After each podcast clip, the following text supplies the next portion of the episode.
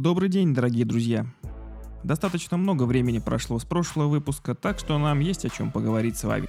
После экскурса в историю в прошлом выпуске предлагаю поговорить сегодня о новостях и обсудить по меньшей мере две темы. Поговорим сегодня о рестарте сезона и о влиянии смерти Джорджа Флойда на НБА. Поехали! Welcome to the Baller's Post. Итак, как будет доигрываться сезон уже не секрет, но на всякий случай еще раз озвучу.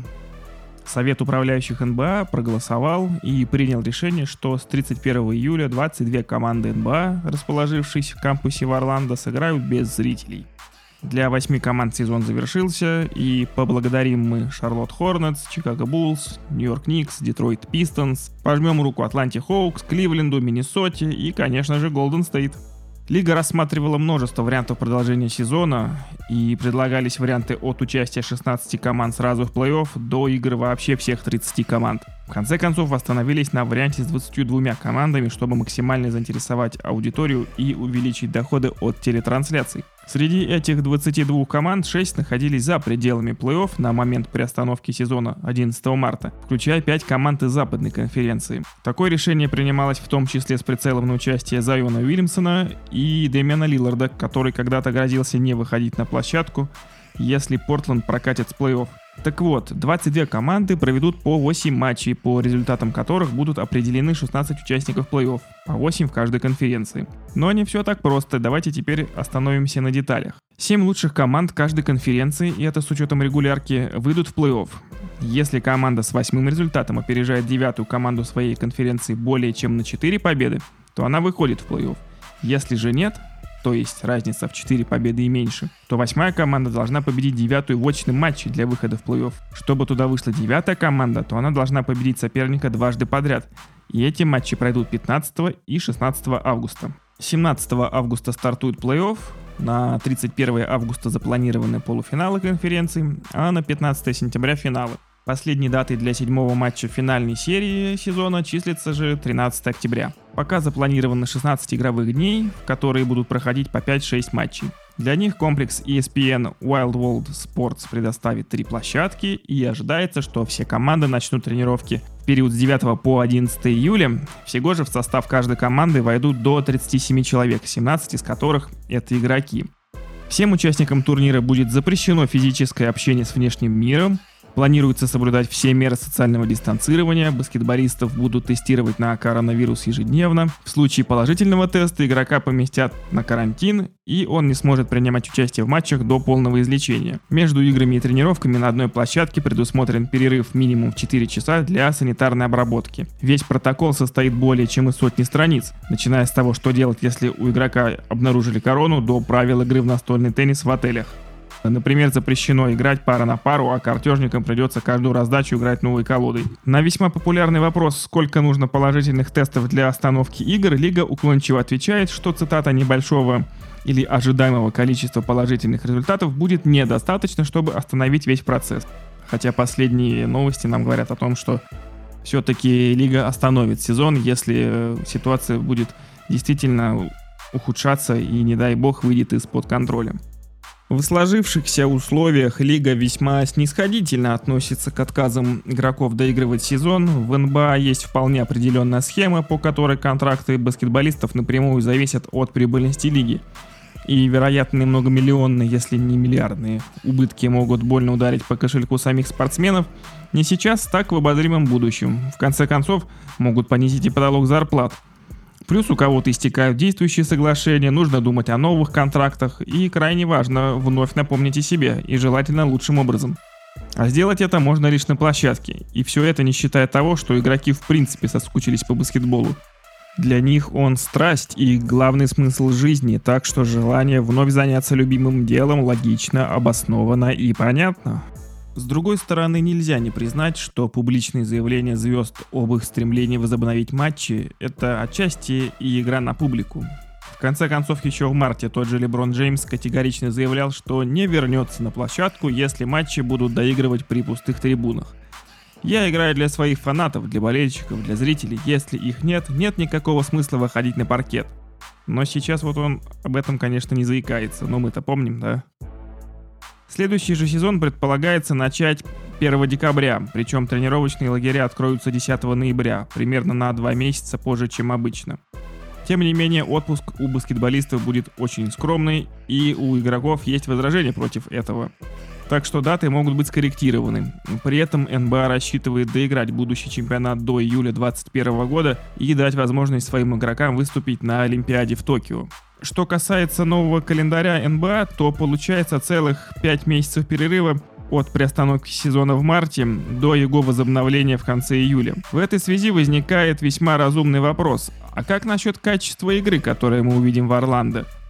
Мы все прекрасно понимаем, что уровень игры будет далеко не таким, какой мы могли бы увидеть после сезона. Исход также будет зависеть от того, сколько игроков примут в конечном счете участие, сколько могут выбыть по ходу данного возобновления сезона и так далее. Надо полагать, что здесь нам поможет в какой-то мере взгляд в прошлое, и поэтому давайте сравним эту ситуацию с тем, что произошло в 98-99 годах и с сезоном 11-12 чтобы мы могли с вами понимать, чего вообще ожидать от текущего возобновления сезона. Существует распространенное мнение, что только работа в рамках НБА может приготовить игроков к играм в лиге. Данная теория основана на том, что различная статистика касательно нападения в начале сезона находится в своей нижней точке и по ходу регулярки возрастает – если взглянуть на первые 8 игр сезона, то за последние 5 лет сезонов команды набирали на почти целое очко меньше за игру, чем в оставшейся части, то есть 106,5 очков против 107,4. Уступает также и результативность действий на условно 100 попыток 94,8 очков против 97,4. В эти действия входят попытки забросить мяч, подход к линии штрафных и перехват. Все это объясняется тем, что темп игры с течением сезона падает, но улучшается эффективность бросков и уменьшается количество перехватов. На основе всей этой статистики, пожалуй, невозможно сказать, можно ли отнести увеличенные показатели нападения к высокому уровню игры в нападении или к слабой защите. Однако вполне можно утверждать, что небольшое увеличение эффективности исполнения штрафных бросков между, соответственно, первыми восемью играми сезона и оставшейся частью значительно усиливает игру.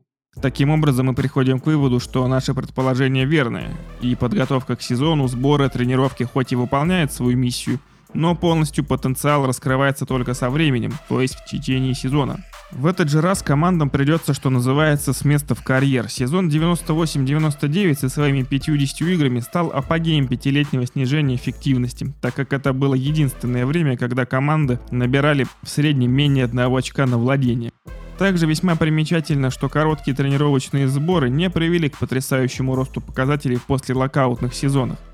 Вместо этого наблюдался как раз противоположный эффект от паузы относительно бросков.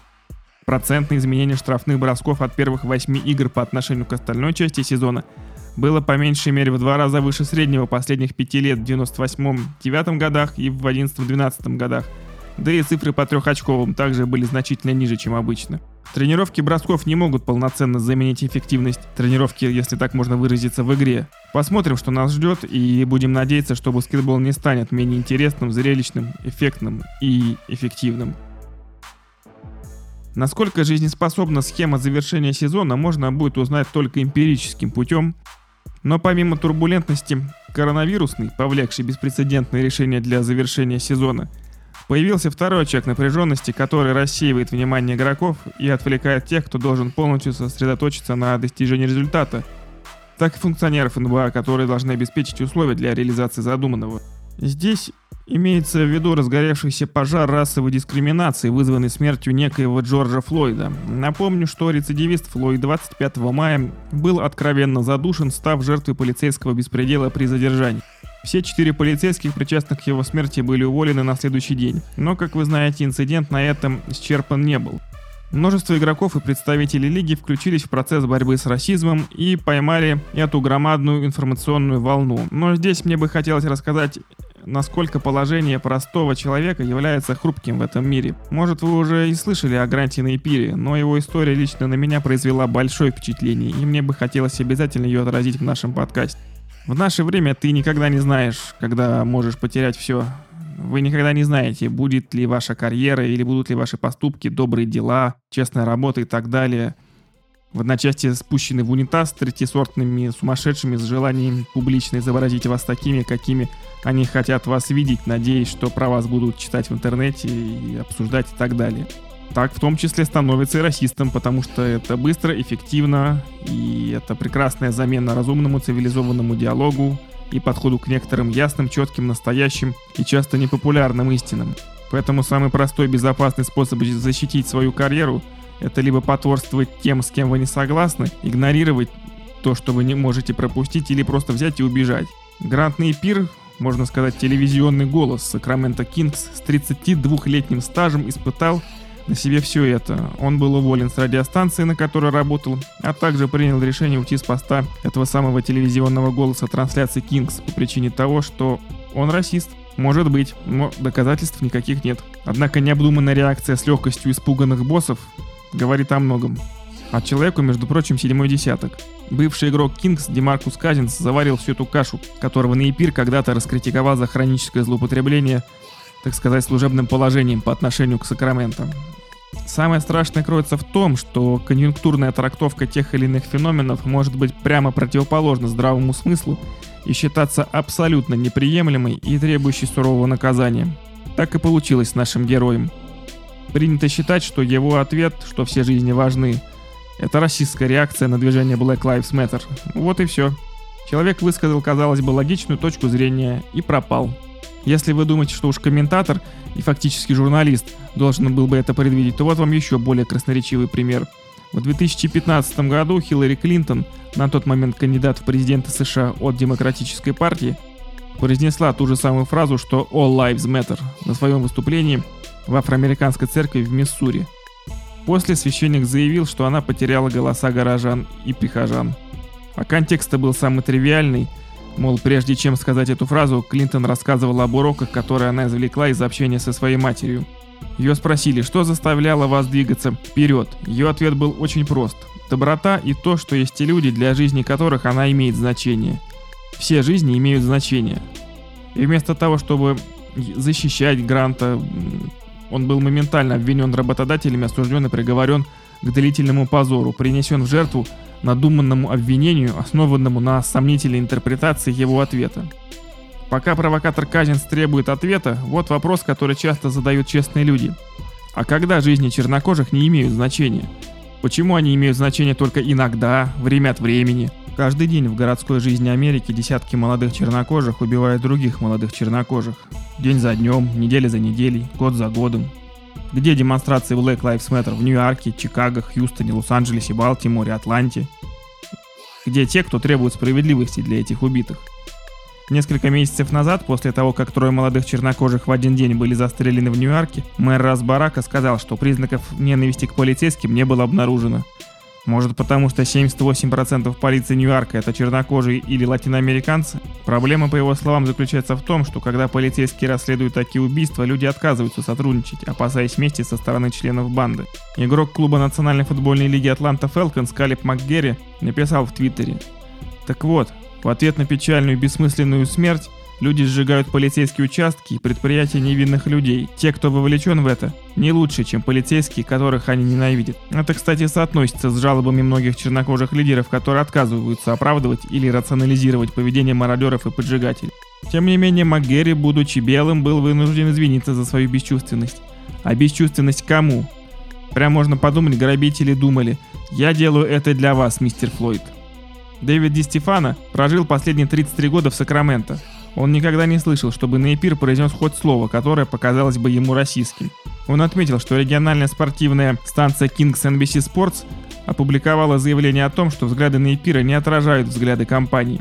Таким образом, заключает Ди Стефана, компания NBC Sports не верит, что все жизни имеют значение? Но уже поздно, прежнего Нейпира больше нет. Современная справедливость восторжествовала. Что ж, дорогие друзья, на этой грустной ноте мы заканчиваем этот выпуск. Будьте осторожны, ведь логика и анализ, как показывает практика, далеко не всегда по нраву этому миру. До новых встреч!